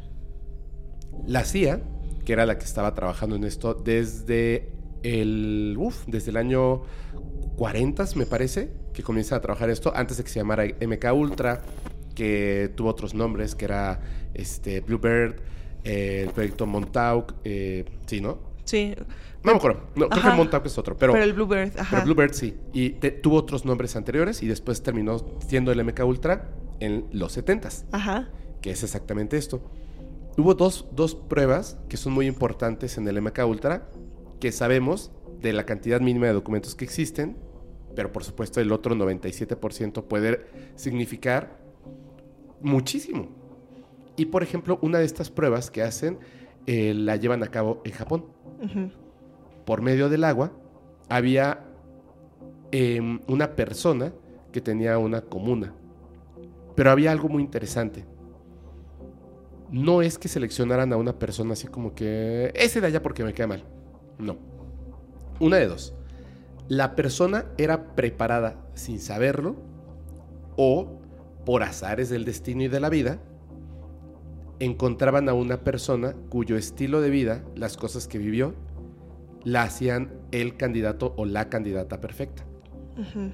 Lo que contaste de Ted Bundy, de no tener una figura paterna porque no sabía quién era su papá, que una persona simplemente le dio el apellido, que tenía a un abuelo que eh, era violento, que estaba teniendo este, problemas de, eh, mentales, ¿no? Que de repente la realidad pues, ya era otra cosa. Y además, que no resultó en que, obviamente, como en todas las historias de asesinos seriales, se convirtió en un asesino serial inmediatamente, sino que ya tenía el entrenamiento en su psique, pero esta persona resulta que era muy inteligente y decide estudiar una carrera y quiere formar como que una vida normal con su novia y tiene los problemas de cualquier joven que está en la universidad y que de repente la novia lo deja y se pone triste, pero entra a política. Y entonces ahí estaban todos estos observadores de la CIA del proyecto MK Ultra. Si tú quieres convertir a una persona en un, en un eh, asesino serial, la oportunidad de que una persona haya vivido todo eso y no se haya convertido en, es difícil. Y de repente lo tienes ahí trabajando junto a ti. Pues sí podrías este, llevarlo a eso por medio del MK Ultra. En Japón, esta comuna era un hombre que había tenido, fíjate, una vida muy parecida a la de Ted Bundy. Y era una persona sumamente inteligente que tenía un tema con el sexo, al igual que Ted Bundy. Entonces, eh, también estaba esta influencia de la poligamia y de repente le ponen en, en MK Ultra, lo que hacen es que eh, empiezan a meter estas sustancias, que es LSD y otras cosas, en, el, en el agua, para que lo consumiera toda la comuna. Y a él, sin que se diera cuenta, comenzaron a meter música, que era la que escuchaba en su radio, y a meterle un cierta frecuencia. Frecuencias y palabras que no, él no se da cuenta, pero están construyendo una serie de acciones que él iba a ejecutar. Y un día, en la radio, que él escuchaba, colocaron la palabra que accionaba a esta persona en un número de ocasiones. Como un soldado del invierno, ¿no? Sí, tal cual. Que es, eh, de hecho, hay películas y tienen que ver, por supuesto, con el MK Ultra, que eran personas que las preparan y por medio de una, un orden de palabras, esto que te han ido entrenando y no lo sabes, pues lo ejecutas. Y entonces él decide ejecutar y junta a su comuna y dice, tengo una gran idea. Hoy nos vamos a quitar la vida. Y se la quitaron. Y pasó para Japón como un caso lamentable de una secta que enloqueció y decidieron quitarse la vida. Pero no, porque en los documentos del MK Ultra está cómo utilizaron a esta persona, pero no construyeron el caso, sino que la vida de esa persona era lo que ellos buscaban. Y ahora cuando hablas de Ted Bundy, la vida de Ted Bundy pareciera ser un caso similar a lo que ellos buscaban, como que de repente lograron accionarlo. Sí, uno cree, que tiene que ver, porque en los papeles del MK Ultra lo que se tiene, que es un porcentaje mínimo, porque lo demás lo quemaron, lo trituraron, lo destruyeron, lo que sea, no se habla de Ted Bundy, pero sí encaja perfectamente en el perfil de alguien que sería parte del proyecto. Totalmente, totalmente. Claro. De hecho, creo que la rareza está en lo que a lo mejor puede marcar como que un foco rojo en este caso, que lo puede acercar al MK Ultra, no solamente en lo que vivió Ted Bundy, sino, repito, en lo de la niña. Porque ni siquiera él podía explicar el por qué. Y eso está muy raro. Sí. Rompe completamente el patrón. O sea que inclusive hasta te pusieron así eh, la motivación de, mira, esta es Stephanie, ¿eh? por eso, por eso pasa esto. Y es como, ¿por qué la otra niña? O sea, ¿por qué? Ahora te tengo una pregunta. Stephanie era más grande. Y Stephanie de repente dice, bye, ¿no? Y tenía una manera muy peculiar de peinarse, su cabello. Estaba como muy bien seleccionada. ¿Cierto? Claro. Sí, sabes que en esa época, de hecho hasta México, con una eh, actriz, actriz alemana, incluían en universidades, en ciertos eh, lugares de, de gobierno, por todo Estados Unidos y por muchos otros países, a mujeres hermosas que eran espías. Es una cosa rara, ¿no? Sí. Por todo lo que estaba ocurriendo en el contexto. De cualquiera de las dos formas, estamos hablando de un crimen muy grave. Y como que ella de algún momento, o sea, pudo ser monitor. Sí, y a lo mejor sin darse cuenta. Claro. Sin darse cuenta. Porque era muy peculiar. Sí. Sí suena. Y marcó, marcó el, la psique de la persona. Sí suena. Ella no escribió un libro o algo así, No, Stephanie no, fue la otra novia. Elizabeth. Sí, como que la Stephanie solo salió y dijo, no sé, un día me dejó hablar, ¿no? Pero, o sea, justo por eso también lo metían mucho a un perfil más como psicópata o este rollo, pues porque ellos asumían que había dejado a Stephanie, porque pues él no tuvo el control en la relación. Entonces, cuando lo, lo batean, básicamente él pide volver y volver y volver, y cuando ya vuelve ahora, él es el que batea, porque él tenía que tener el control. Y de hecho dicen que pues por eso no le hizo nada a sus parejas, pues porque era un perfil pues bastante sumiso de ambas. Entonces, pues todo bien. Lo que como que a él accionaba era esta pues que no hubiera no fueran sumisas, o sea, que que pues lucharan por su vida básicamente. Pero bueno, Stephanie no no saca ningún libro, fue fue la otra chica. A mí me preguntaba una persona que si yo creía. Bueno, me lo han preguntado varias veces, yo te lo pregunto a ti. ¿Tú crees que, que en realidad sí existe eh, como tal enti- una entidad o entidades que representen o sean el mal encarnado? Pues yo creería que sí. Tiene una particularidad, ¿no? No te obligan, pero te susurran al oído o te empujan cuando estás a punto de caer. Sí. Ted Bundy, inteligente, guapo, que tuvo esta vida terrible, pues obviamente no le vamos a restar jamás los crímenes que cometió. MK Ultra sin MK Ultra, o sea, es un, es un Sí. criminal, Claro. es un criminal.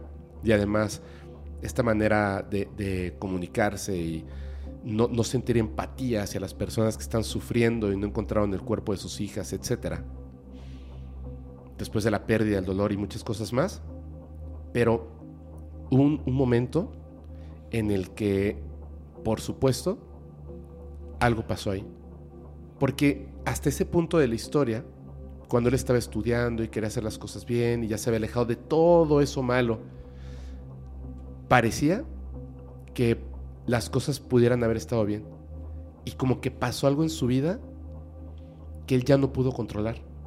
Y lo volvieron a empujar hacia eso que sin querer desde que nació había sido entrenado para, para que ocurriera. ¿Cierto? Porque yo estoy seguro de que si una persona que nace con eh, sociopatía o bueno, y no pasan cosas malas en su vida, a lo mejor no va a disfrutar la realidad de la misma manera que los demás, porque no sientes esas emociones y empatía hacia la gente. Pero a lo mejor termina siendo un político y ya. ¿No? Sí. Yo creo que sí fue un, algún experimento de algo que no salió muy bien. Sí, ¿verdad? Suena a que probablemente es que pudo tener como algún propósito en algo más, porque entendamos que quién sabe a qué casa lo fueron a dejar los primeros tres meses cuando nació. O sea, ¿sabes? A lo mejor y eran bebés candidatos a, no lo sabemos. Estoy, estoy conspirando, ¿no? Ajá, claro.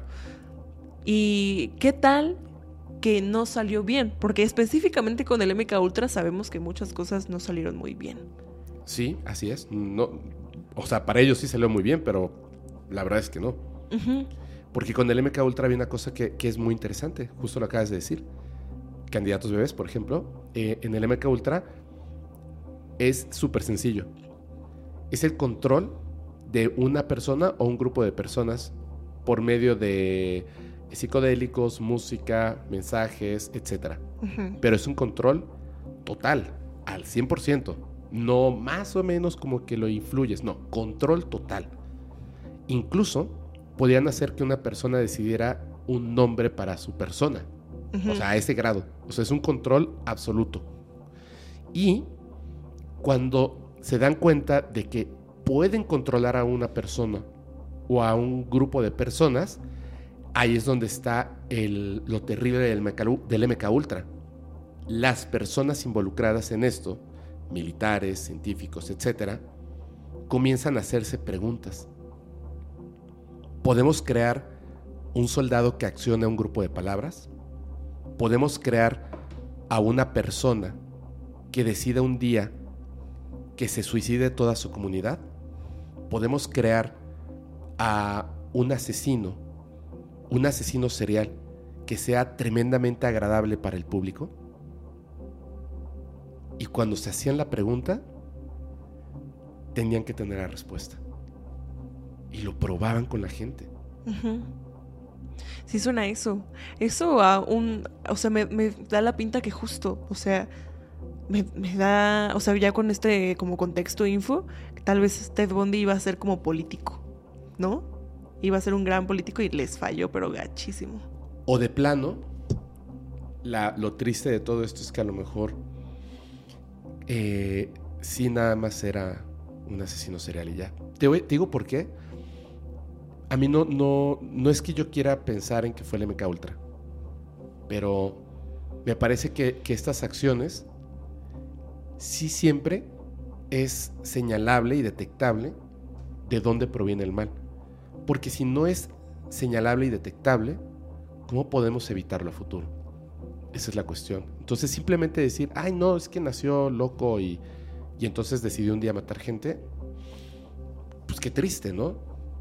Qué triste que de repente pensemos que vivimos en seguridad y libertad y simplemente, si ese es el argumento, pues el día de mañana, no sé, o sea, eh, mi exnovia decide que va a salir a matar a toda la gente, ¿no?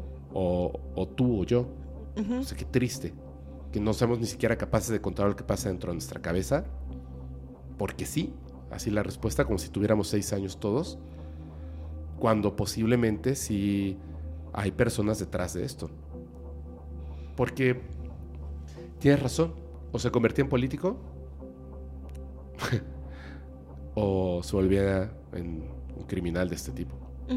Porque era un buen perfil, o sea, listo, agradable, facilidad de palabra, psicología, derecho, controlador. Sin emociones. Que justo es que varios dijeron ya después que sí tenía algo raro este cuate para socializar. O sea, que en general él no entendía qué es lo que hacía una buena conversación, una buena conversación. O, ¿Ah, sí? Ajá, o que no sabía por qué ser amable de algo servía. Como que él solo lo hacía porque supongo que observando. Ah, entonces sí era un psicópata. Sí, ¿no? sí, totalmente. Sí, no, es, es un psicópata. No puede comprender esas cosas y entonces las finge. Que se me hace raro. Habrá que, indagar muchísimo más en la psicología de, estas personas porque claramente se... Bueno, más bien siento que no se enamoró, sino que se obsesionó con una persona. Sí. Porque creo que la obsesión era por qué esta persona con este peinado así de lado, digo, de, de rayita en medio, por qué esa persona no piensa que yo soy lo máximo cuando yo le demuestro al mundo que yo soy lo máximo. Sí. Y entonces voy a castigar a todas las personas que se parezcan a esta persona. Sí.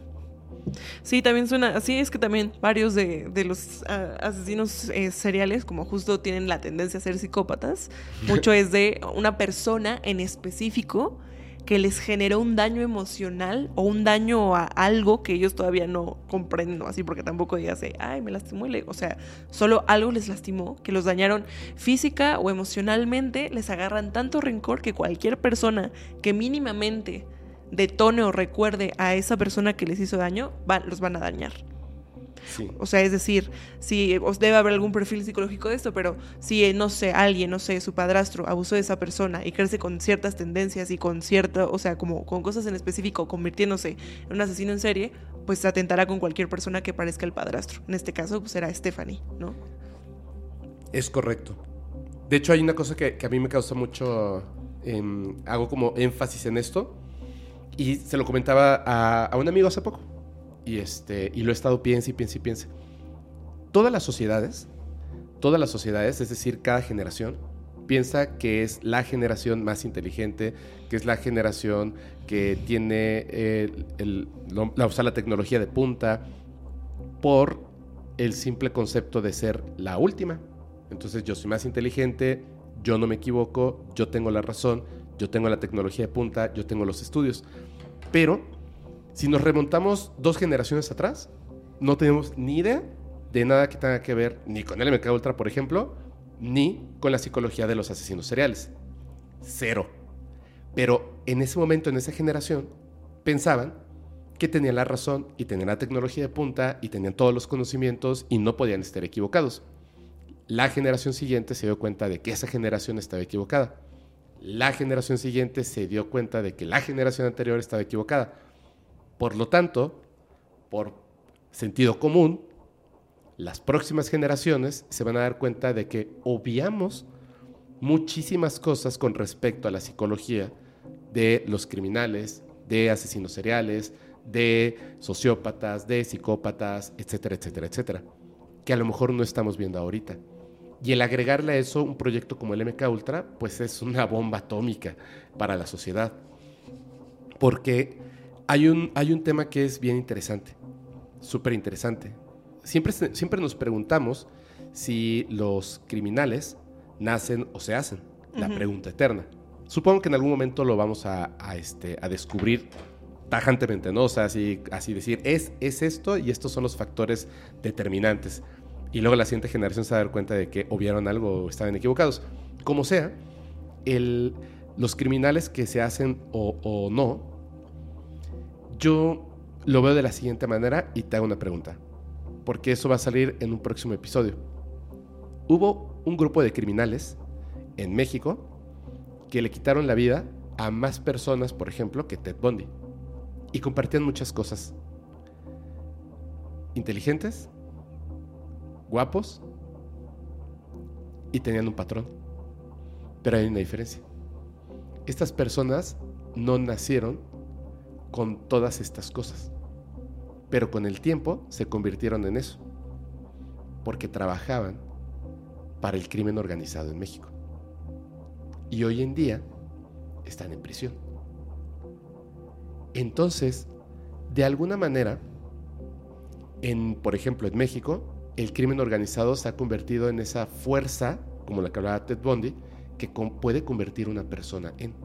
¿Me entiendes? Y también tiene cero empatía, ¿eh? Hacia, hacia las personas, hacia los crímenes que cometieron, hacia las familias, también. De hecho, no están en prisión por esas situaciones. O sea, sí, en parte, pero los agarraron como parte de estas células del crimen organizado. No las estaban buscando porque le quitaron la vida a muchas personas. Qué raro, ¿no? Y nosotros, que observamos esto como público, como que los dividimos como si fueran personajes de películas, aunque sea lo mismo y los dividimos y defendemos una cosa u otra y por eso se vuelven mediáticos unos y estos de los que estoy hablando no tanto. Claro. Está, es como, creo que todavía la, esta parte del estudio verdaderamente está en pañales y hay mucho, mucho, mucho trabajo por hacer. Y entiendo por qué querían como estirar el juicio para poder estudiarlo, aunque las familias pues ya querían que... Bye. Sí, fuera a, este, a trabajar, pero en el infierno, ¿no? Claro. O sea, inclusive también si lo piensas desde un lado de manejo de masas, hubo algún momento en que dijeron, mira, esta persona tendrá tendencias tal vez a psicópata, pero en algún momento todos tuvieron el, no sé, el dilema de que si no tuviéramos emociones, manejaríamos un sistema de una manera más efectiva o menos efectiva. Alguien, o sea, ¿qué tal que si no empatizas con algo y no te mueve X o Y emoción, eres el robot perfecto para mover los hilos de algo más grande? Entonces yo siento que sí, es como un, o sea, tenía ya unas características que lo llevarían allá, pero si sí cae en la conspiración y sí fue como un MK Ultra, siento que tomaron a alguien pues eso, o sea, si no tienes emociones, pues como que casi no hay criterio, no hay nada que te mueva, no hay nada que digas, esto es incorrecto y por eso no lo voy a hacer, porque solo eres el títere perfecto. Sí. Y creo que le salió bien mal. Híjole. Pues quién sabe, quién sabe qué. ¿Quién sabe cuál sea la, la, La razón. la verdad absoluta? Sí, no. quién sabe cuál sea. Pero eh, voy a estar muy pendiente cuando se esté estrenando este capítulo en los comentarios porque hay gente que, que le gustan mucho eh, los temas. Qué bueno que, que no sea por idolatrar ¿no? Eh, las acciones de los criminales, sino porque es como llama, llama mucho la atención como ciertos factores en algunos personajes de este tipo. Sí. El dolor que causaron es tremendo, cero empatía, era guapo, tenía una forma de convencer, ser muy agradable, muy carismático, y al mismo tiempo no comprendía las emociones humanas, lo cual lo hace súper complejo, porque ¿cómo podría ser carismático si no comprendes la situación, eh, esa situación? Entonces se vuelve muy interesante. ¿Pero qué será? Sí. Ahora, ¿sí fue bien listo como para escaparse dos veces o había ahí un contacto con alguien más? Mm, mm, mira, ¿tuviste la película de Asesinos por Naturaleza? No. Hay un momento en que, eh, no, no voy a hacer spoiler, es buenísima, es de Oliver Stone, buenísima, la película es buenísima. En esa película, Robert Downey Jr. hace un papel, todos, pero Robert Downey Jr. hace un papel muy padre eh, como personaje y lo lleva a la acción, pero súper bien. Él es un, un reportero, así como que muy famoso, televisión, y consigue estar ahí involucrado con estos asesinos seriales, Mickey y Mallory Knox, cuando ya están en prisión y luego comienza un motín. No voy a hacer mucho spoiler, pero lo que es súper interesante es que de alguna forma él también, él también es un criminal, porque él quiere, sin importar nada, él quiere que esto continúe para poder tener la noticia. Por lo menos hacerlo más grande, más escandaloso, más rojo. Posiblemente estas acciones ocurrieron porque estaba involucrada la política o algo, quizá no el MK Ultra, pero sí la política. Fíjate, por la época, seguramente cuando se escapa, estaba ocurriendo algo en la política y la gente se distrae por este personaje hipermediático que además escapa. El Chapo hizo un túnel y escapó. Ajá. Exactamente. Ajá. Posiblemente ahí vieron la oportunidad y También. lo utilizaron. Sí, claro. Habría que ver qué estaba pasando en el contexto social en Estados Unidos en ese momento. Claro. Puede ser. Sí. Y al final eso sigue también siendo control mental, ¿eh? Cortinas de humo, cortinas de humo. Pura cortina de humo. Oye, qué interesante, la verdad, qué interesante, qué interesante. Este, muchas, muchas gracias por, por aparecer aquí en Criminalmente. De verdad, es, es muy agradable siempre platicar contigo, Liz. Gracias por la invitación. Por favor, antes de que nos vayamos, ¿le puedes recordar a la gente redes sociales, plataformas, todo, por favor? Sí, ahí me pueden encontrar en todos lados como Licerón o como Ser Bruja es lo máximo. Eh, ahí si quieren ver otro contenido, Panemonio Podcast y ya. Perfecto, perfecto. Pues muchas gracias. Yo les recuerdo que hay un correo que es criminalmente.podcastparanormal.com para que eh, pues nos manden sugerencias o lo que ustedes quieran, pero, o sea, eh, solamente cosas así, cosas legales. Porque el otro día abrimos un correo y así de, ah, caray, voy a tener pesadillas 10 años. No. Sí, me gusta hablar del tema, pero, Vamos. o sea, yo no soy, yo no soy, y, y la gente de- del equipo del podcast, no somos esos que en la prepa se juntaban para ver estas páginas de, de morbo y eso. Sí, no. lo somos, o sea, no somos esas personas, así que evítenlo, eh, totalmente no nos manden esas cosas. Cosas explícitas. Así hay, sí, por supuesto. O sea, los vamos a bloquear a todos lados. Gracias. Eh, están para ese tipo de cosas, no para ese tipo de cosas, pero están los capítulos acompañados con ciertas evidencias. Y hay otras evidencias que se colocan en Telegram para gente que hace estudios como más avanzados de este tipo o le gustan más estas cosas. Pero yo les recomiendo lo siguiente. Tengan cuidado con, con el tema de cómo ustedes, dense cuenta, se acercan a estas cosas. Porque les llaman la atención, porque son muy interesantes, porque quieren eh, saber más al respecto, poder debatir, poder tener un tema de conversación donde podamos por lo menos obtener algo positivo para nuestras vidas, o es simplemente morbo. Porque si, si es simplemente morbo, ups, cuidado, ¿no? Sí, Cuidado. sí, eso pega fuerte, chavos, piénselo. Sí. Ay, bueno, ahora sí, ya nos vamos, ya nos vamos, muchas gracias. Eh, nos vemos la próxima semana para adentrarnos en la mente de otro criminal. Chao.